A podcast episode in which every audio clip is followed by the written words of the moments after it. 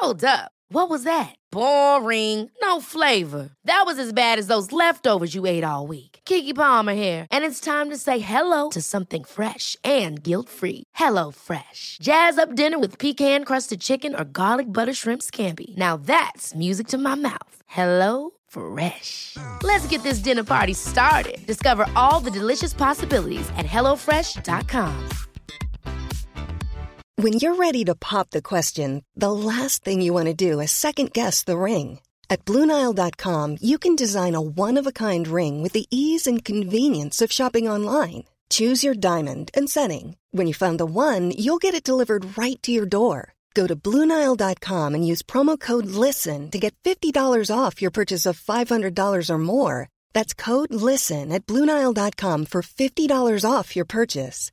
Bluenile.com code LISTEN. There's never been a faster or easier way to start your weight loss journey than with PlushCare. PlushCare accepts most insurance plans and gives you online access to board-certified physicians who can prescribe FDA-approved weight loss medications like Wigovi and Zepbound for those who qualify. Take charge of your health and speak with a board-certified physician about a weight loss plan that's right for you. Get started today at plushcare.com slash weight loss. That's plushcare.com slash weight loss. plushcare.com slash weight loss. Herzlich willkommen zu Auf Deutsch gesagt, dem Podcast für fortgeschrittene Lerner der deutschen Sprache. Von und mit mir, Robin Meinert. Hallo und herzlich willkommen zu einer neuen Episode von Auf Deutsch gesagt. Ich hoffe, es geht euch gut und euch haben die ersten beiden Episoden gefallen. Wenn das so ist, lasst mir bitte eine gute Review da auf iTunes oder lasst einen Kommentar auf Facebook da. Ihr könnt mir natürlich auch jederzeit eine E-Mail schreiben. Das geht über auf-deutsch-gesagt at gmx.de. Ansonsten wird es ähm, den Podcast zukünftig auch auf Spotify geben, auf Google Plus und, und, und, wo auch immer ihr eure Podcasts bezieht. Die heutige Folge ist eine ganz besondere Folge mit dem Namen Eine englische Perspektive. Was meine ich damit? Ähm, momentan bin ich in England als Lehrer tätig und ich habe die Chance, mit vielen Nicht-Muttersprachlern zu sprechen und sie auch zu unterrichten. Eine Kollegin von mir ist die Morvin und ähm, sie ist Engländerin, das heißt, sie ist in England geboren und hat Deutsch gelernt, studiert und lehrt jetzt Deutsch. Ihr werdet wahrscheinlich kaum merken, dass sie keine Muttersprachlerin ist, denn sie redet sehr, sehr gutes Deutsch. Wir hatten ein anregendes Interview und zwar ging es darum, warum man Deutsch lernen sollte, wo die Schwierigkeiten liegen, wenn man Engländer ist und ob Deutsch überhaupt noch angesagt ist in England. Also wird Deutsch überhaupt noch an der Schule gelernt? Dieses und viele weitere Dinge werdet ihr jetzt gleich im Interview hören und ich hoffe, wir hören uns dann später bei der Sprachanalyse. Bis gleich und viel Spaß mit dem Interview. Ja, herzlich willkommen, Morvin. Ähm, magst du dich einmal vorstellen? Also, woher kommst du und was machst du beruflich? Ja, guten Tag. Äh, ich heiße Morvin, Morvin Cray, und äh, ich komme aus einer kleinen Stadt namens Walton-on-Thames. Äh, Walton-on-Thames befindet sich in Surrey, was nicht sehr weit von Guildford entfernt ist, mhm. wo ich jetzt unterrichte. Ähm, ich habe acht Jahre lang an der Universität Exeter studiert und danach äh, bin ich nach London umgezogen, äh, wo ich angefangen habe zu unterrichten. Und in, ich bin jetzt Deutschlehrerin. Ja, sehr gut. Ähm, und wie findest du London im Vergleich zu Guildford? Mm, das ist eine gute Frage. Ich wohne eigentlich in der Nähe von London in einer Stadt namens Wimbledon. Ah, äh, Wimbledon. Wimbledon ist to total bekannt für Tennis. Ja. Ähm, und ja, ich liebe London eigentlich. Es gibt so viel los, so viel zu tun, sehr, sehr viel Kultur. Guildford ist sehr schön, sehr hübsch. Es gibt hier viel Natur. Aber meiner Meinung nach ist Guildford ein bisschen zu langweilig. Okay. Ja, gut, ich komme vom Land, deswegen finde ich das mhm. schon ganz gut. Ähm, für mich ist, ist London persönlich etwas zu wuselig, würde ich ja. sagen. Also es ist zu viel los, mhm. zu viele Touristen. Mhm. Ähm, Wobei ich natürlich selber auch ein Tourist bin. Wenn ich da bin, dann darf ich mich nicht beschweren über die Touristen. Ähm, ja, also du hast gesagt, du bist Deutschlehrerin. Ähm, welche Sprachen sprichst du noch? Äh, ich spreche auch Französisch und ich habe Russisch an der Universität gelernt. Wow. Ja, aber Russisch unterrichte ich nicht. Mhm. Ich habe ein bisschen an meiner letzten Schule unterrichtet, aber nicht hier. Okay.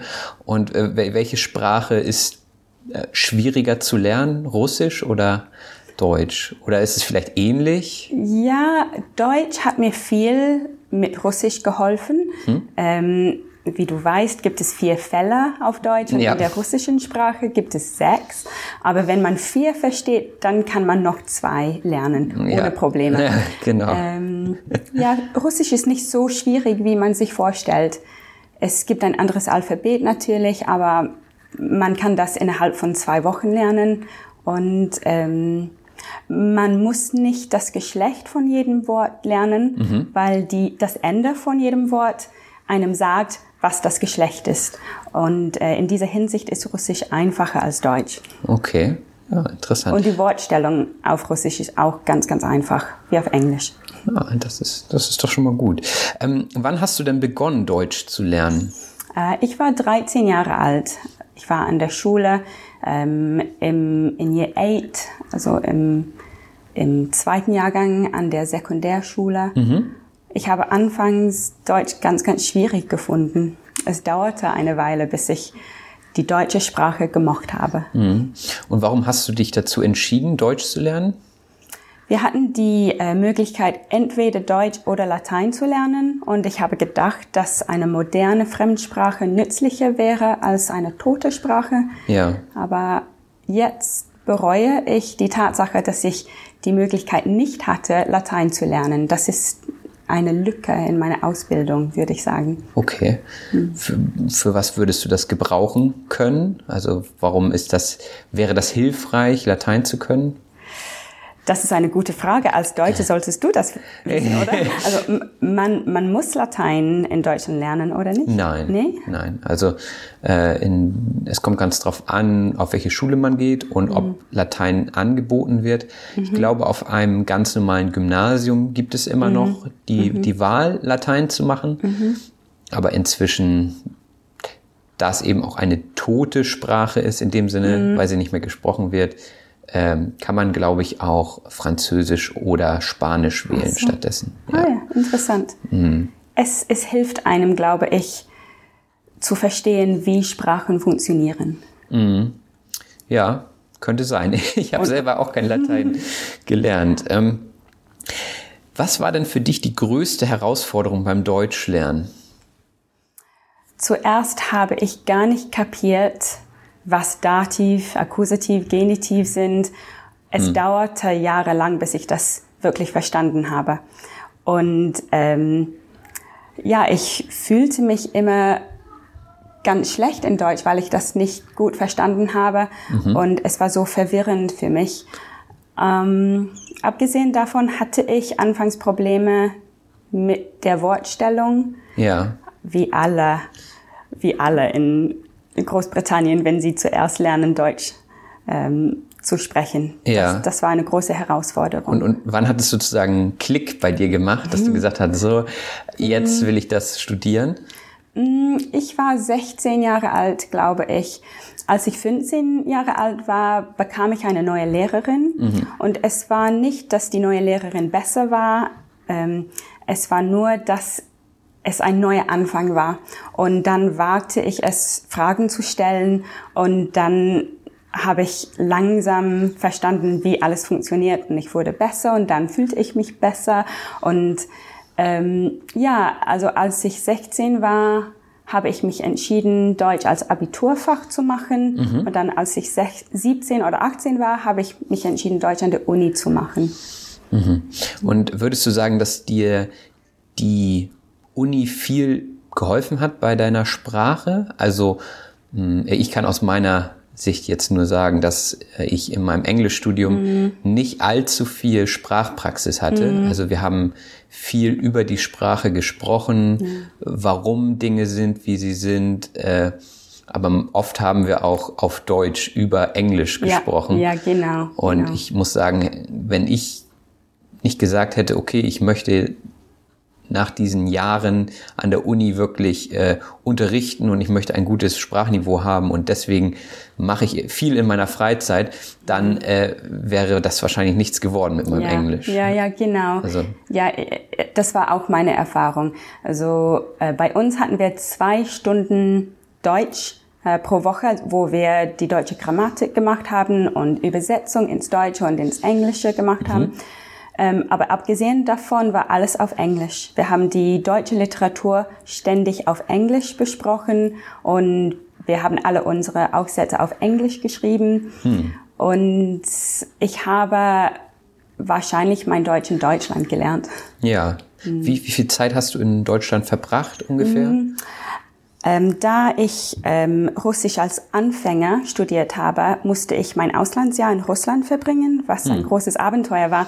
Aber ähm, leider konnte ich mein Auslandsjahr deswegen nicht in Deutschland verbringen. Aber ich habe jeden Sommer in Deutschland verbracht. Ja. Und äh, als ich danach meine Doktorarbeit gemacht habe, habe ich ganz viel Forschung in, in Deutschland gemacht. Ja. Also ähm, alle zwei Monate habe ich ein paar Wochen in Deutschland verbracht. Okay. Also du hast deinen Doktor in Deutsch gemacht. Ja, genau, genau. Oh, wow. Aber ich habe auf Englisch geschrieben, Ja.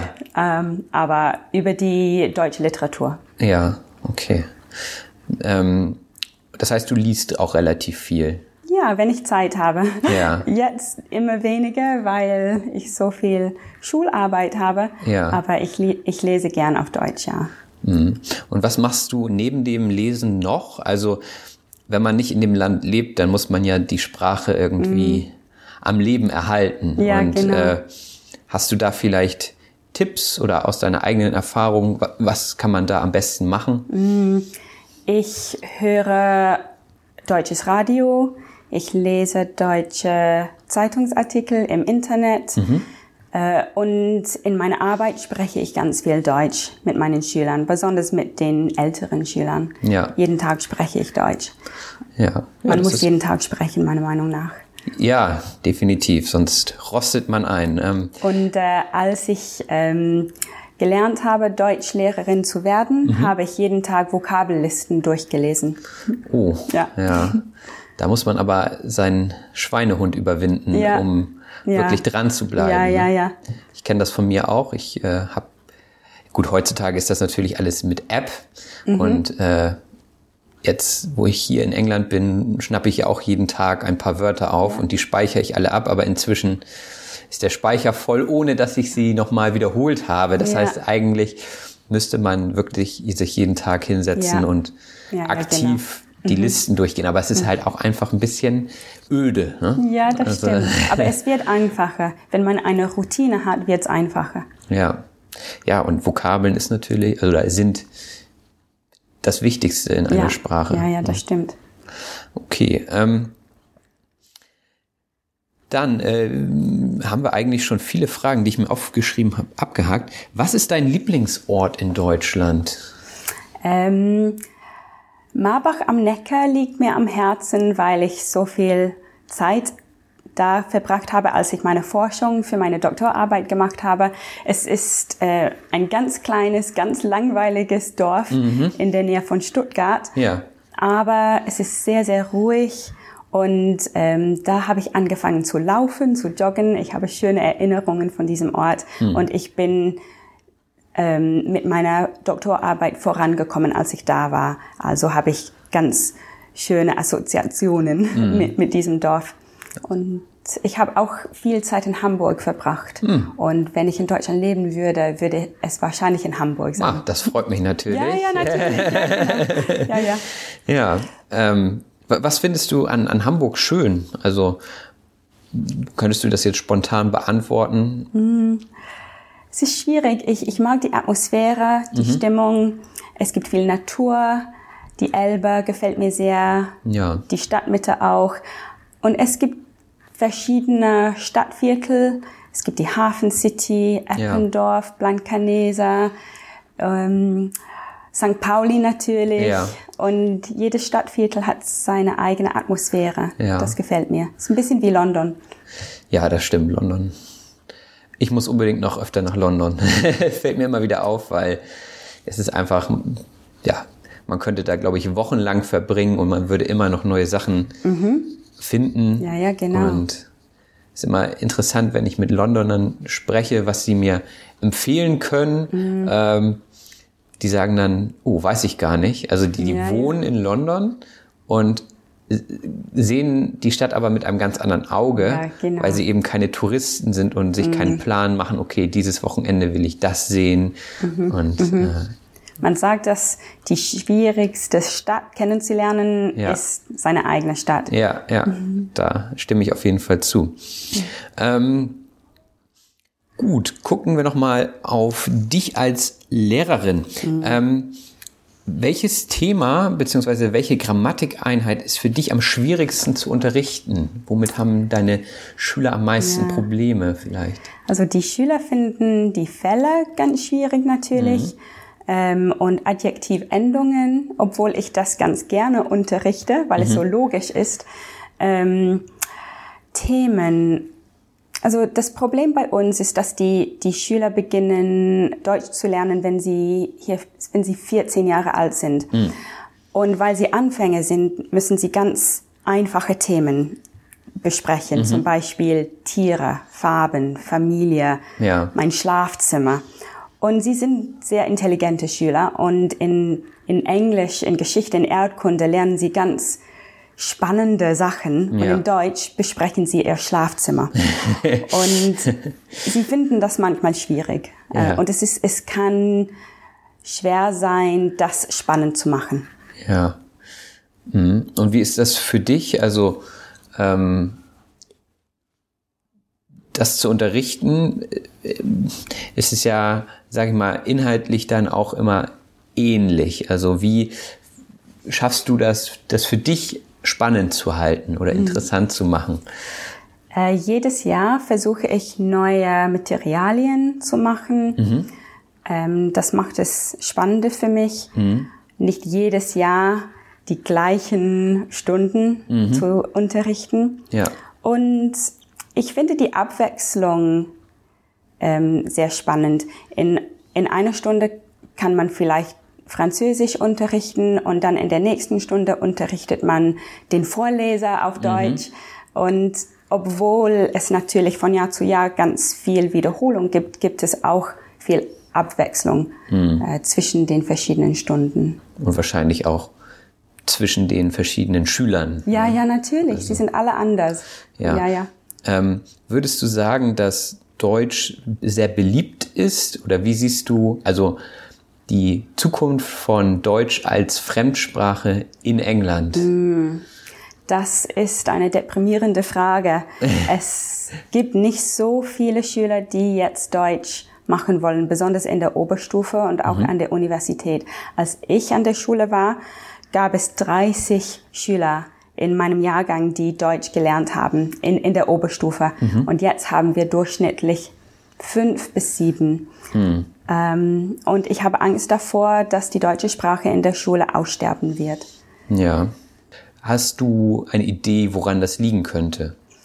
Ja, äh, viele Leute wollen jetzt Karriere machen. Sie wollen eine Karriere machen, wo sie viel Geld verdienen werden. Und viele verstehen nicht, wie nützlich Fremdsprachen in der Arbeitswelt sein können. Ähm, und es hat auch mit Studiengebühren zu tun, meiner Meinung nach. Jetzt werden die Studenten so viel Geld zurückzahlen müssen, nachdem sie ihr Studium absolviert haben. Ach so. Und äh, sie wollen absolut sicher sein, dass sie eine gute Karriere haben werden. Ja. Und man, man hat äh, diese Idee, dass mit Sprachen man nur Übersetzer oder Lehrer werden kann, was natürlich nicht stimmt. Nee. Aber es ist natürlich auch schwierig als Engländer, der sowieso schon die Weltsprache beherrscht, sozusagen, ja.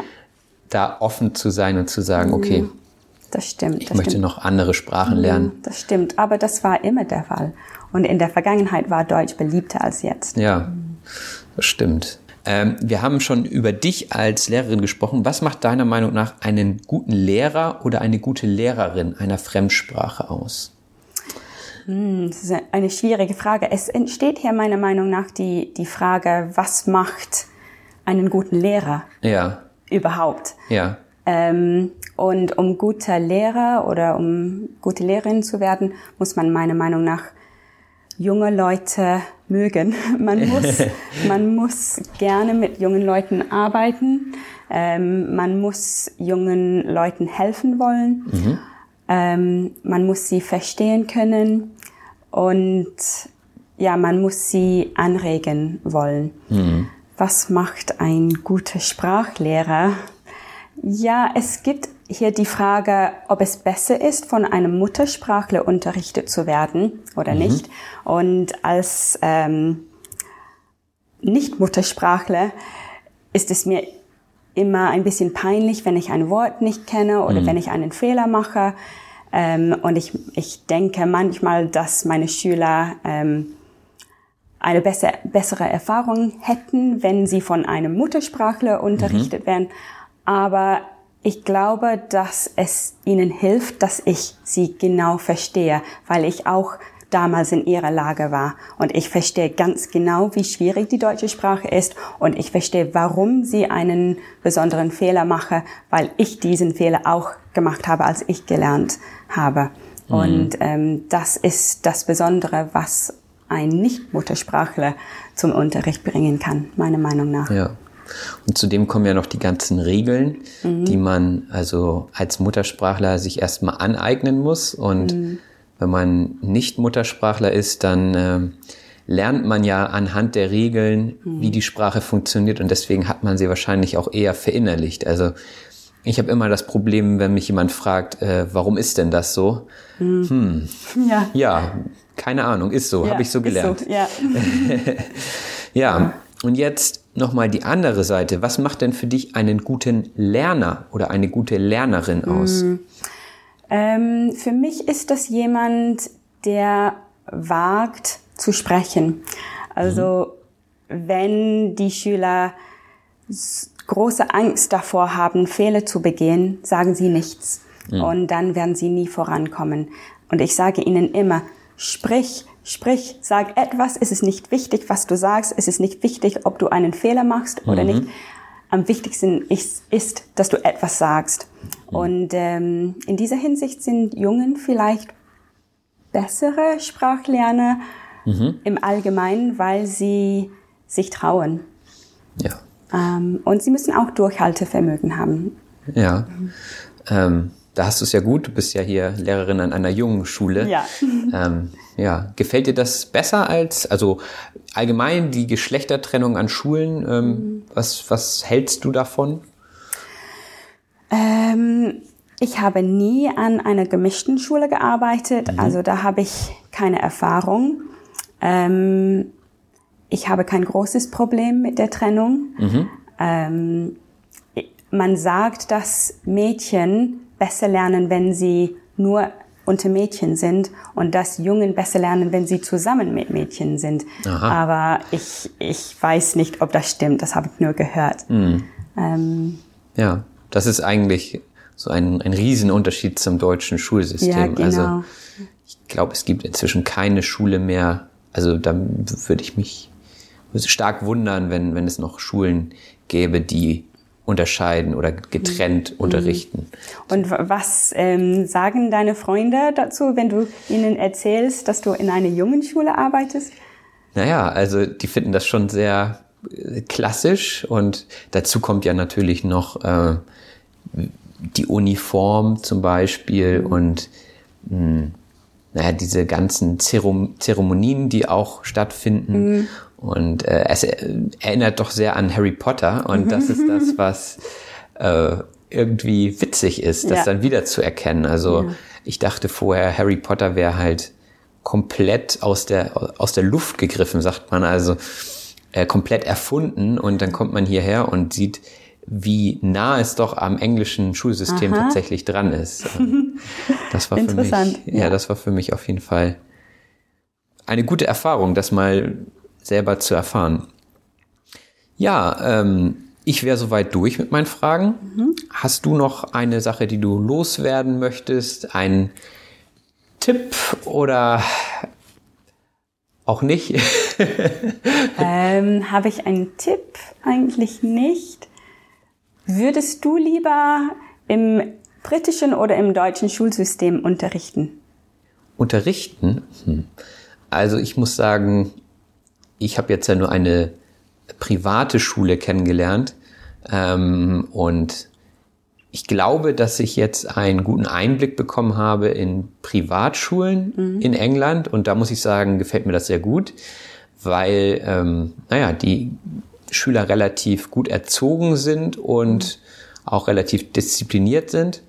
Hm, ich weiß nicht, wie es an einer gemischten äh, öffentlichen Schule wäre in England, wahrscheinlich mhm. auch etwas anders.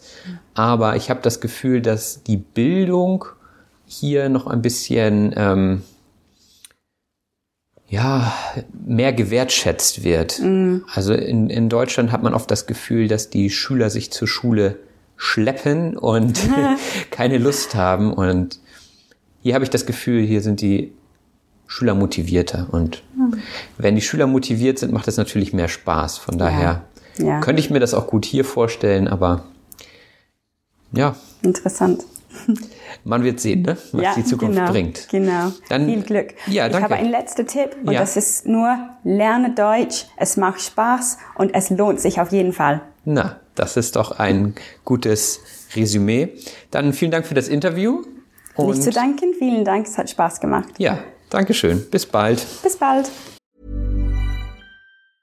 You should celebrate yourself every day, but some days you should celebrate with jewelry. Whether you want to commemorate an unforgettable moment or just bring some added sparkle to your collection, Blue Nile can offer you expert guidance and a wide assortment of jewelry of the highest quality at the best price. Go to BlueNile.com today and experience the ease and convenience of shopping Blue Nile, the original online jeweler since 1999. That's BlueNile.com. BlueNile.com. There's never been a faster or easier way to start your weight loss journey than with PlushCare PlushCare accepts most insurance plans and gives you online access to board-certified physicians who can prescribe FDA-approved weight loss medications like Wigovi and Zepbound for those who qualify. Take charge of your health and speak with a board-certified physician about a weight loss plan that's right for you. Get started today at plushcare.com slash weight loss. That's plushcare.com slash weight loss. plushcare.com slash weight loss. Die Sprachanalyse Und jetzt ist der Zeitpunkt, das Handout rauszuholen und vielleicht mitzulesen. Ihr müsst natürlich nicht mit dem Handout mitlesen, aber es ist sicherlich eine Erleichterung, alles zu verstehen. Das erste Wort, was ich erklären möchte, ist die Perspektive. Eine Perspektive ist eine Betrachtungsweise beziehungsweise ein Blickwinkel. Also verschiedene Leute können verschiedene Perspektiven auf ein Thema haben. Zum Beispiel, sagen wir mal, Umweltschutz. Da hat dann sicherlich ein Unternehmen eine andere Perspektive auf das Thema hm, Plastikproduktion als beispielsweise ein Naturschützer. Das sind einfach unterschiedliche Perspektiven, unterschiedliche Betrachtungsweisen. Ähm, dann hatte ich gesagt, wir wollen mal sehen, ob Deutsch überhaupt noch angesagt ist. Äh, wenn etwas angesagt ist, dann liegt es im Trend oder ist in Mode. Äh, wenn ich mich da an die 90er Jahre erinnere, da waren zum Beispiel bei mir oder bei den Jugendlichen diese Skaterhosen in, ja, oder angesagt, ähm, die bis zu den Kniekehlen runterging. Ähm, das war damals angesagt. Das nächste, was ich gesagt hatte, war, es ist viel los. Man sagt, es ist viel los, wenn ähm, viele Leute anwesend sind. Das heißt, oh, zum Beispiel in Hamburg ist immer viel los am Wochenende, weil die Leute frei haben und dann einkaufen gehen dann kann man auch davon sprechen, dass es ziemlich wuselig ist. Ähm, wuselig bedeutet unruhig oder durcheinander. Also wenn ganz viele Menschen in den Straßen sind, dann ist es ein wuseliger Zustand. Also Wir hatten auch über die vier Fälle gesprochen. Nominativ, Akkusativ, Dativ und Genitiv. Das werdet ihr als Lerner der deutschen Sprache ja sicherlich schon kennen. Ähm, diese Fälle zusammen nennt man die vier Fälle. Dann haben wir über das Geschlecht gesprochen. Das Geschlecht ist äh, meiste Zeit männlich oder weiblich. Momentan ist ja auch in der Diskussion, äh, ob es das dritte Geschlecht geben soll, also offiziell, dass man das eben auch eintragen kann in den Ausweis. Ähm, genau, aber das Geschlecht ist eben ursprünglich männlich oder weiblich und die deutsche Sprache benutzt eben auch die Geschlechter, wie ihr wisst. Also der, die, das sind die Geschlechter in der Sprache. Dann hatten wir gesagt, eine tote Sprache. Latein ist eine tote Sprache. Das heißt, es ist eine Sprache, die nicht mehr aktiv gesprochen wird. Und äh, ja, ist eben immer die Frage, ob diese Sprachen dann überhaupt noch sinnvoll sind, sie zu lernen. Und wir hatten darüber gesprochen, dass es durchaus sinnvoll sein kann, um eben andere Sprachen leichter zu lernen und zu verstehen. Eine Lücke ist das nächste Wort. Eine Lücke ist eine offene bzw. leere Stelle. Also äh, wann hat man eine Lücke? Man kann zum Beispiel eine Lücke im Lebenslauf haben. Lebenslauf ist das, was ähm, man aufschreiben muss, also die Stationen im Leben. Das ist das, ähm, was man einreicht, wenn man sich bewirbt, beispielsweise bei einer neuen Arbeitsstelle die wollen dann immer gerne einen Lebenslauf sehen und der sollte dann gerne lückenlos sein. Das heißt, es sollte keinen Zeitraum geben, wo eben nichts steht. Dann hatten wir über die Wortstellung gesprochen. Die Wortstellung ist die Reihenfolge von Wörtern in der Grammatik. Also äh, in Deutsch ist die Wortstellung anscheinend relativ schwierig, wie ihr vielleicht auch schon selber festgestellt hat, habt. Ähm, zum Beispiel ändert sich die Wortstellung nach dem Wort weil. Ja, dann kommt das Wort, ähm, dann kommt das Verb nämlich ans Ende des Nebensatzes und solche Sachen. Äh, da spricht man über die Wortstellung. Dann hatten wir gesagt, es hat Klick gemacht. Wenn etwas Klick macht, dann hat man etwas verstanden. Also beispielsweise habe ich für zwei Jahre lang ähm, Klavier gespielt und irgendwie hat es nie Klick gemacht und dann habe ich aufgehört. Ähm, beim Schlagzeug aber, da hat es sofort Klick gemacht. Also ich habe es verstanden und habe verstanden, wie ich mit dem Instrument umgehen muss und ähm, es hat einfach Klick gemacht, ja. Etwas wagen ist das nächste Wort. Wenn man etwas wagt, dann riskiert man etwas. Also manchmal muss man einfach Dinge wagen. Manchmal muss man Dinge riskieren. Wenn ich also ein Risiko eingehe, dann wage ich etwas. Also, mh, hm, keine Ahnung, wenn ich von drei Meter Brett springe im, im Schwimmbad, dann wage ich es zu springen. Ja, ich riskiere es. Auch wenn das vielleicht nicht das größte Risiko ist. Aber als Kind ist das schon immer relativ angsteinflößend. Weiterhin haben wir erwähnt, aus meiner Sicht aus meiner Sicht bedeutet meiner Meinung nach. Das hatten wir vorhin schon so ein bisschen mit drin bei eine Perspektive. Aus meiner Perspektive kann man sagen, wenn man sagt, äh, aus meiner Sicht oder meiner Meinung nach. So, da habt ihr jetzt ein paar Synonyme, die ihr verwenden könnt. Hm, Morvin hatte auch die Doktorarbeit erwähnt, die sie geschrieben hatte. Die Doktorarbeit ist die Thesis, die man schreibt, um den Doktortitel zu bekommen. Ähm, also meiste Zeit dauert diese Doktorarbeit, ja je nachdem, zwischen drei und fünf Jahren. Man kann sicherlich auch noch länger daran schreiben und man muss ähm, zu einem bestimmten Thema Forschung machen und diese eben ausführlich beschreiben und auswerten und am Ende bekommt man den Doktortitel verliehen. Viele sagen auch, wenn sie die Doktorarbeit schreiben, ich mache den Doktor.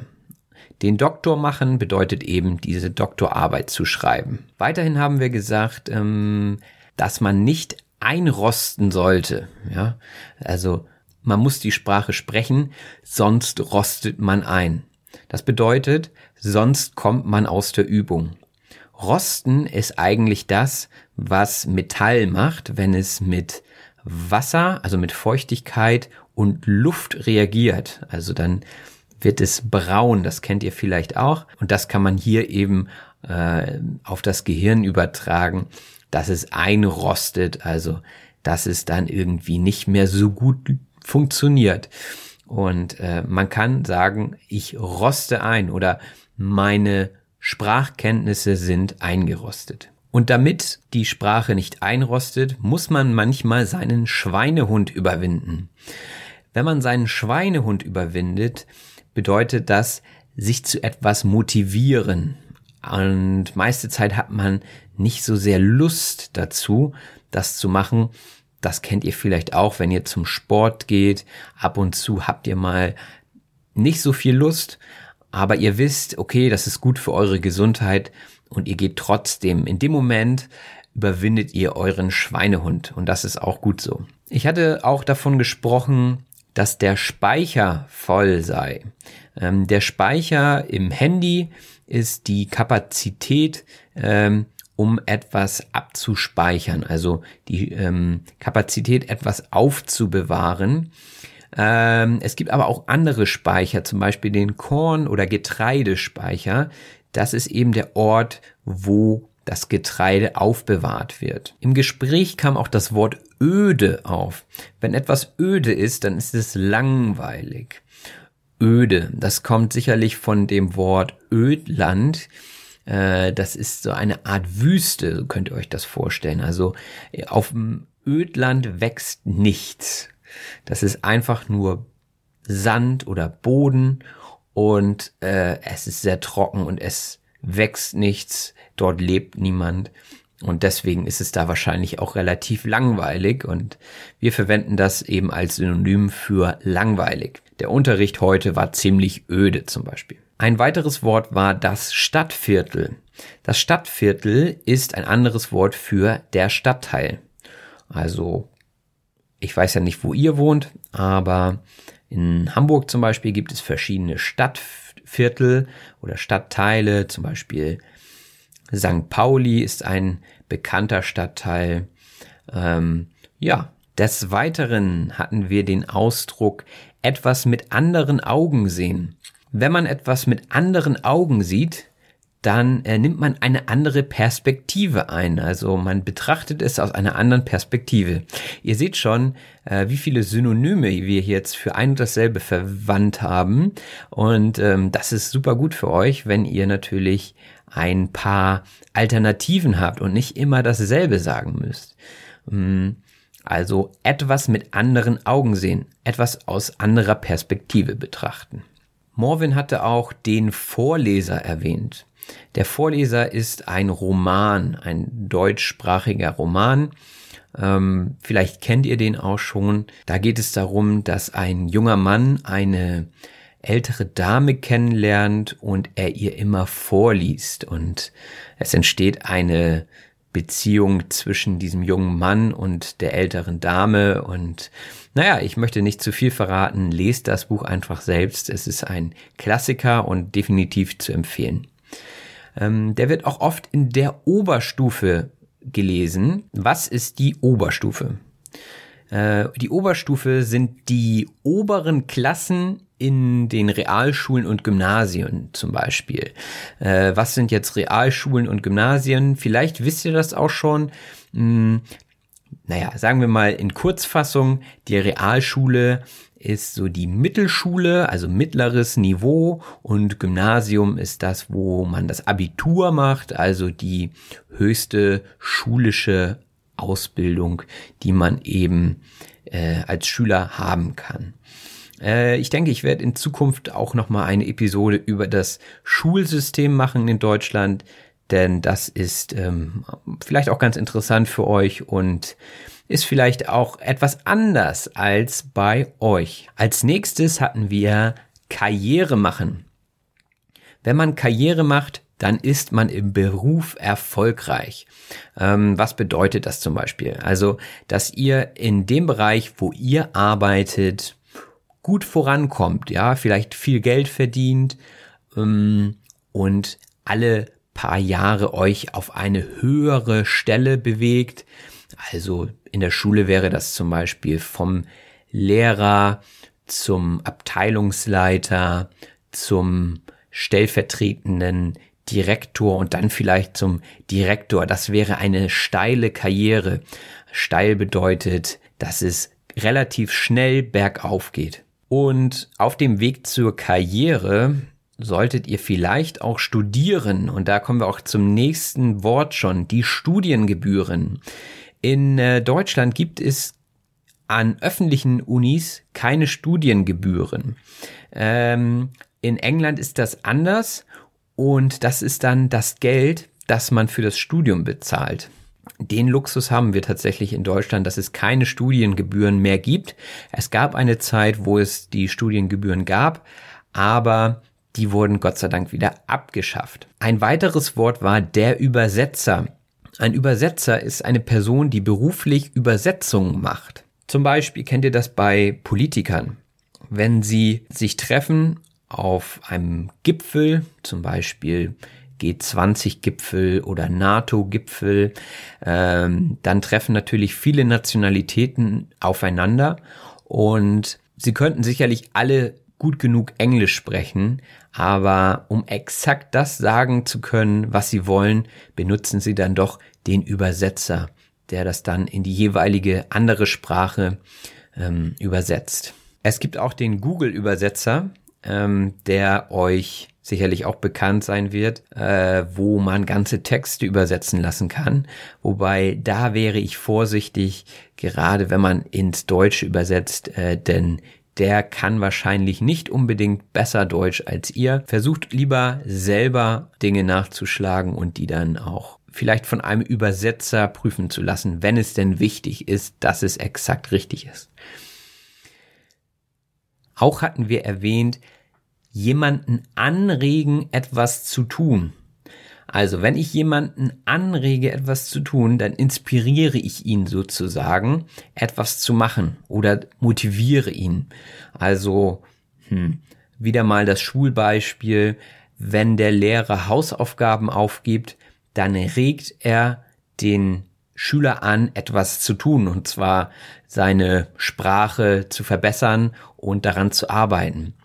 Besser ist natürlich, wenn man jemanden findet, der einen inspiriert. Also zum Beispiel jemanden, den ihr auf YouTube seht oder in einem Podcast hört, so wie jetzt gerade, der euch vielleicht inspiriert, die deutsche Sprache weiter auszubauen. Dann regt er euch an. Also ich hoffe, dass dieser Podcast gerade anregend ist für euch und dass ihr das Ganze nützlich findet. Dann hatten wir nämlich darüber gesprochen, was ein Muttersprachler ist. Ähm, der Muttersprachler bzw. die Muttersprachlerin ist die Person, die eine Sprache als Muttersprache beherrscht. Also ich bin zum Beispiel deutscher Muttersprachler. Ein weiterer Ausdruck war in der Lage sein, etwas zu tun. Wenn jemand in der Lage ist, etwas zu tun, dann besitzt er die Fähigkeit, etwas zu machen. Also ich bin zum Beispiel in der Lage, gerade einen Podcast aufzunehmen. Ich besitze die Fähigkeit, das zu machen, denn ich habe das Gerät und ähm, ich habe das Netzwerk und ich habe meine Sprache. Das heißt, ich bin in der Lage, das gerade zu machen. Ich hoffe, dass ich auch weiterhin in der Lage sein werde, das regelmäßig zu machen, denn ich habe festgestellt, dass es relativ zeitintensiv ist. Aber es macht Spaß und Hobbys sind natürlich immer zeitintensiv. Wir hatten auch darüber gesprochen, dass ähm, wir derzeit an einer jungen Schule unterrichten. Eine jungen Schule ist eine Schule, die nur Jungen unterrichtet. Also es gibt keine Mädchen. Mich würde interessieren, ob es bei euch in eurem Land ähm, auch so ist, dass es so getrennte Schulen gibt. In ähm, Deutschland ist das nicht mehr so. Also vielleicht gibt es noch das ein oder andere Internat, könnte ich mir vorstellen, das dann eben nur für Jungen oder für Mädchen ist. Aber grundsätzlich ist es mir nicht bekannt, dass es sowas noch gibt. Hier in England ist das immer noch an der Tagesordnung, obwohl es auch schon viele Schulen gibt, die gemischt sind. Wenn etwas aus der Luft gegriffen wird, dann heißt es, dass es ausgedacht ist, beziehungsweise etwas wahllos ist. Also, hm, wenn jemand euch von seiner Meinung überzeugen will, dann bringt er vielleicht manchmal spontan Argumente, die etwas aus der Luft gegriffen sind. Das bedeutet, die vielleicht nicht so überzeugend sind, ausgedacht sind oder einfach wahllos sind, vielleicht gar nicht so sehr zu dem Argument passen oder zu dem Standpunkt passen, aber in dem Moment einfach das sind, was derjenigen Person einfällt. Und ähm, dann ist das aus der Luft gegriffen. Also einfach ausgedacht in dem Moment. Jetzt sind wir auch schon fast durch mit diesem Podcast und äh, das ist auch schon die nächste Phrase. Mit etwas durch sein, das bedeutet mit etwas fertig sein. Wenn jetzt jemand euch beim Sport fragt, bist du gleich durch mit dem Gerät? Dann seid ihr gerade auf dem Gerät und er möchte eigentlich wissen, wann ihr denn fertig seid. Also, ja, ich bin gleich durch damit. Nur noch einen Satz. Ja, nur noch einen Satz wäre, ich mache nur noch eine Runde an dem Gerät und dann bin ich durch damit, dann bin ich damit fertig. Die Schule, an der ich unterrichte, ist eine Privatschule. Eine Privatschule ist eine Schule, die man bezahlen muss. Also und ähm, auch das Gegenteil von einer öffentlichen Schule. Eine öffentliche Schule wird vom Staat bezahlt, also von staatlichen Geldern bezahlt. Leider wird das oftmals gar nicht wertgeschätzt. Hm. Wertschätzen. Etwas wertschätzen. Was bedeutet das? Das bedeutet etwas respektieren bzw. anerkennen. Manchmal habe ich das Gefühl, dass Schüler in Deutschland es gar nicht wertschätzen, dass sie zur Schule gehen dürfen und dass das alles kostenlos ist. Aber wenn ich ehrlich bin, war ich eigentlich auch so ein Schüler. Ähm, es ist einfach ein Standard, ein sehr hoher Standard äh, und man nimmt es für selbstverständlich, man weiß es nicht zu schätzen. Die zwei letzten Wörter beziehungsweise Phrasen. Wenn man sich zu etwas schleppt, da sind wir wieder bei den Schülern, äh, dann muss man sich zu etwas zwingen. Also die Schüler, die schleppen sich manchmal zur Schule. Wenn sie nicht motiviert sind, dann äh, zwingen sie sich eben dazu, dorthin zu gehen, auch wenn sie keine Lust haben. Sie schleppen sich mal wieder zur Schule. Oder vielleicht schleppt ihr euch am Montagmorgen auch mal zur Arbeit. Das letzte Wort, das Resümee. Wie passend. Denn das Resümee ist eine Zusammenfassung beziehungsweise das Schlusswort von etwas. Also wenn man zum Beispiel eine Diskussion führt, dann sagt man oftmals am Ende, okay, und was ist jetzt das Resümee? ja, das Resümee ist, wir haben uns für die Entscheidung so und so entschieden. Da werden dann vielleicht nochmal die Fakten aufgezählt und eine äh, Zusammenfassung gebracht. Ich hoffe, das war hilfreich für euch. Wenn das so ist, lasst mir einen Kommentar da und bewertet mich. Ähm, ansonsten wünsche ich euch eine schöne Woche und bis bald. Euer Robin. Das war auf Deutsch gesagt. Ich hoffe, dass es euch gefallen hat. Wenn das so ist, abonniert doch bitte meinen Podcast und lasst mir einen Kommentar da. Vielen Dank und bis bald. Euer Robin.